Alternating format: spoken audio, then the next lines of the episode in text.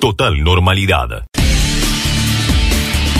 Estamos ya, nos vamos a la Quinta de Olivos, estamos con el jefe de gabinete Santiago Cafiero. Buenas noches, Santiago, ¿cómo está? Seguramente habrá estado siguiendo eh, el discurso que dio recién el jefe de gobierno porteño, habló de decreto inconstitucional. Nosotros planteamos, el presidente siempre planteó que veníamos a, reparar deudas, a reparar inequidades, y acá lo que se había hecho, lo que se había profundizado, era una inequidad que había hecho el, expresidente Macri y, nosotros lo veníamos planteando, no estamos haciendo algo distinto de lo que habíamos planteado. Esto realmente nadie se puede hacer el sorprendido, esto era un tema que se venía discutiendo, que se había discutido ya, hicimos una evaluación de los recursos necesarios para que los policías de la ciudad sigan teniendo los recursos que, que, les corresponden y eso va a seguir estando y eso va a seguir existiendo. Así lo marcó el presidente el día de ayer y así está establecido en el decreto que nosotros este, firmamos el día el día de ayer.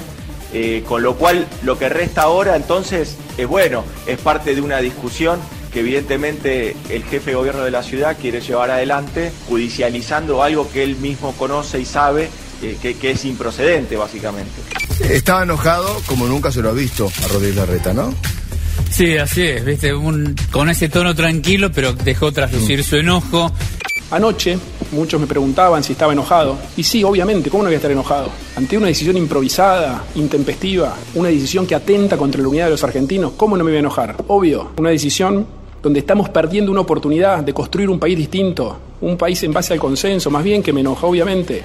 Axel Kisilov, gobernador bonaerense. Te leo un diario no kirchnerista, se llama Clarín, del 9 de enero de 2020, 9 de enero de 2020, de 2020, 9 de enero de 2020, que era un mes de asumido Alberto, que era un mes de asumido Alberto. Eh, te leo, Alberto Fernández lo tiene decidido y Horacio Rodríguez Larreta lo sabe. Falta número final y el momento, pero el gobierno nacional reducirá el porcentaje de fondos que traspasa el concepto de coparticipación a la ciudad. Falta una mayor equidad a nivel federal.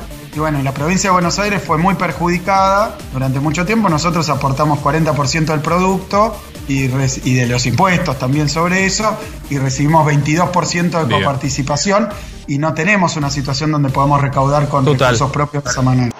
Gretel Walls Ahí vamos. Bueno, ayer hubo sesión en el Consejo Deliberante, una sesión bastante particular porque se debatió y discutió la rendición de cuentas correspondiente a la gestión del 2019. Una rendición de cuentas bastante estudiada por la oposición local en la cual visibilizaron en el día de ayer en esta sesión eh, la subejecución en distintas áreas y en áreas bastante sensibles. Le damos la bienvenida al aire a Lucía Martínez Ara, quien es concejala del Frente de Todes una de las secretarías que justamente eh, presentaba una, gran subejecución, es decir, en montos que se habían estipulado para invertir en áreas sensibles como es eh, niñez, como las políticas sociales, digamos, no se invirtieron casi 18 millones, ¿sí? no se ejecutaron en un marco el año pasado de una crisis muy dura, muy compleja, producto de cuatro años de macrismo, donde eh, no podemos olvidar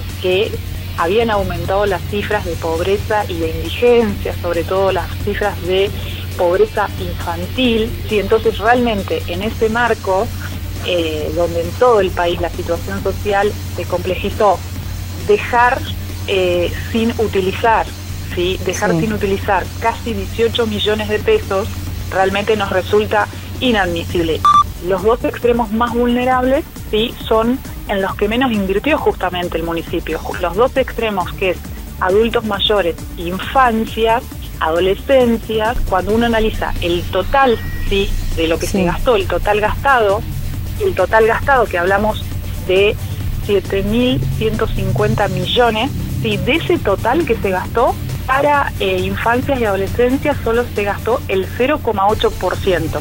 Y también muy bien lo planteó en el tema de de Fondo Educativo, nuestra compañera Analía mm. López, donde también dejó bien en claro las pocas obras que se terminaron, que son alrededor de, de 12, porque por ahí el Ejecutivo había planteado en su exposición un número más elevado, y ella bien aclaró que en realidad las terminadas, que es lo que podemos contar para, para el ejecutado, eran 12. Y uno mira, eh, en 2015 había 70 cargos políticos y ya en el 2019 se llegó a, a 112. Entonces, para algunas cuestiones no hubo dinero, y ahí hablo de las prioridades y qué es importante para, para una gestión o para un gobierno y qué no. Audio Canal 7 Bahía. Siguen en su porcentaje máximo de ocupación. Eh, la terapia intensiva está eh, casi al 100%, creo que ahora estaban pasando un paciente más, así que se ocupaba la última cama y en sala de clínica médica COVID eh, está ocupada al 100% en este momento. Hasta el lunes, al menos, continuará la suspensión de las internaciones en el hospital municipal. Las salas siguen en su porcentaje máximo de ocupación. Hoy se conoció una cifra récord de contagios en Bahía. Hay mucha preocupación en los referentes sanitarios de la ciudad. Telefe Bahía Blanca. ¿Y por qué es un día nuestro diferente? Porque la pandemia sigue azotando al país y a Bahía Blanca en particular. 76 nuevos casos en las últimas 24 horas y 3 decesos. En la última semana en Bahía Blanca murieron 11 personas y no se sabe cuándo será el pico de la enfermedad. Bahía está en alerta y los hospitales preocupados. Total normalidad. Intendente de Bahía Blanca, Héctor Gay. Audio, La Brújula 24. Sí, el sistema está comprometido, está complicado, pero de ninguna manera en el colapso. Y, y, quiero recordar que varios inviernos el sistema ha estado completo, varios inviernos. Bahía Blanca tiene una particularidad, eh, hace 20, 25 años que no suma camas, tenemos las mismas camas que teníamos en el 2000 y cuando se producen eh, brotes, eh, a veces de bronquiolitis, a veces de neumonías o de gripe, es muy común que se llegue este, en junio, en julio, agosto, que son los tres meses más bravos, a una saturación del sistema. El personal de la salud en general en Bahía Blanca, como en, todo el país, está haciendo un esfuerzo enorme por mantener el sistema y esto la población tiene que reconocérselo y sobre todo la población tiene que tener en cuenta cuando no cumple con las medidas, cuando no le importa nada lo del aislamiento, o lo de la distancia, lo de los barbijos, el esfuerzo que está haciendo el personal de la salud, que además está sufriendo sus consecuencias porque está cansado, porque lleva cuatro o cinco meses con esto, porque hay contagios y eso obliga además a aislar a otra gente. Una de las formas de medir el efecto de esta pandemia es con los números concretos. Al día de ayer había 1.510 contagiados. Estamos hablando de una pandemia, con todo lo que significa. Había 1.510 contagiados. ¿Sabes cuánto es 1.510 contagiados? ¿Cuánto es?